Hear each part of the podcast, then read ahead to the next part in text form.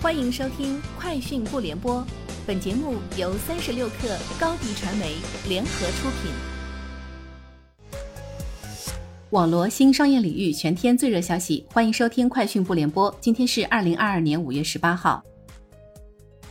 由工信部指导，中国今天发布了首个智能农机技术路线图。路线图立足以无人农机为最终产品形态，提出灵巧整机架构、通用数字底盘、新型动力系统、融合感知和信息采集系统、一体化作业机具、新型能源系统等九大前沿和关键技术。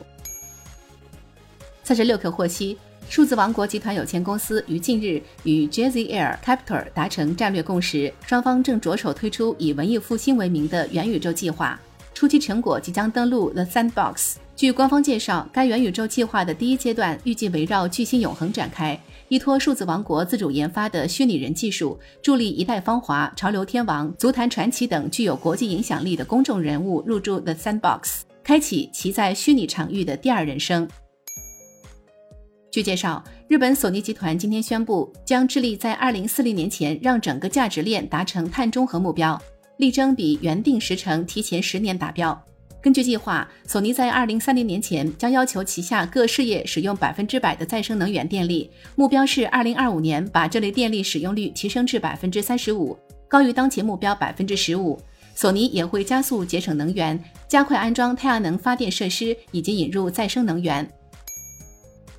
知情人士称，苹果公司机器学习和人工智能总监伊恩·古德费洛已经跳槽谷歌公司旗下 AI 部门 DeepMind。此前，古德费洛因不满苹果严格的返回办公室政策而离职。知情人士称，古德费洛跳槽谷歌可以说是 DeepMind 部门的一个妙招，他将成为该部门的独立贡献者。古德费洛被认为是最重要的机器学习研究人员之一。这次跳槽从某种意义上讲是重聚。古德费洛曾经在谷歌担任高级研究员，一直到2019年。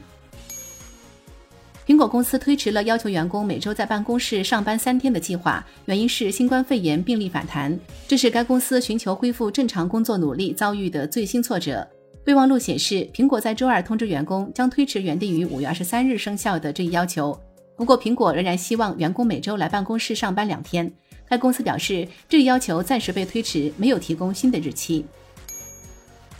知情人士对媒体表示，亿万富翁马斯克的 SpaceX 公司在二级市场进行的股票发售中，估值已经达到一千两百五十亿美元，将成为美国最有价值的初创公司。去年十月，SpaceX 进行了十比一拆股，以每股五十六美元的价格出售，当时对这家火箭公司的估值为一千亿美元，目前的股价约为七十二美元，对该公司的估值也比去年十月有所跃升。消息人士称，二次发售中尚未发行新股，但是该公司对投资者暗示说，今年下半年或将发行新股。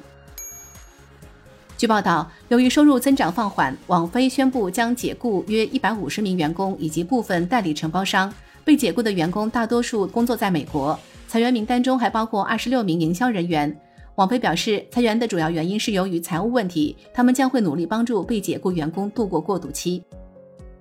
以上就是今天节目的全部内容，明天见。你的视频营销就缺一个爆款，找高低传媒，创意热度爆起来，品效合一爆起来。微信搜索高低传媒，你的视频就是爆款。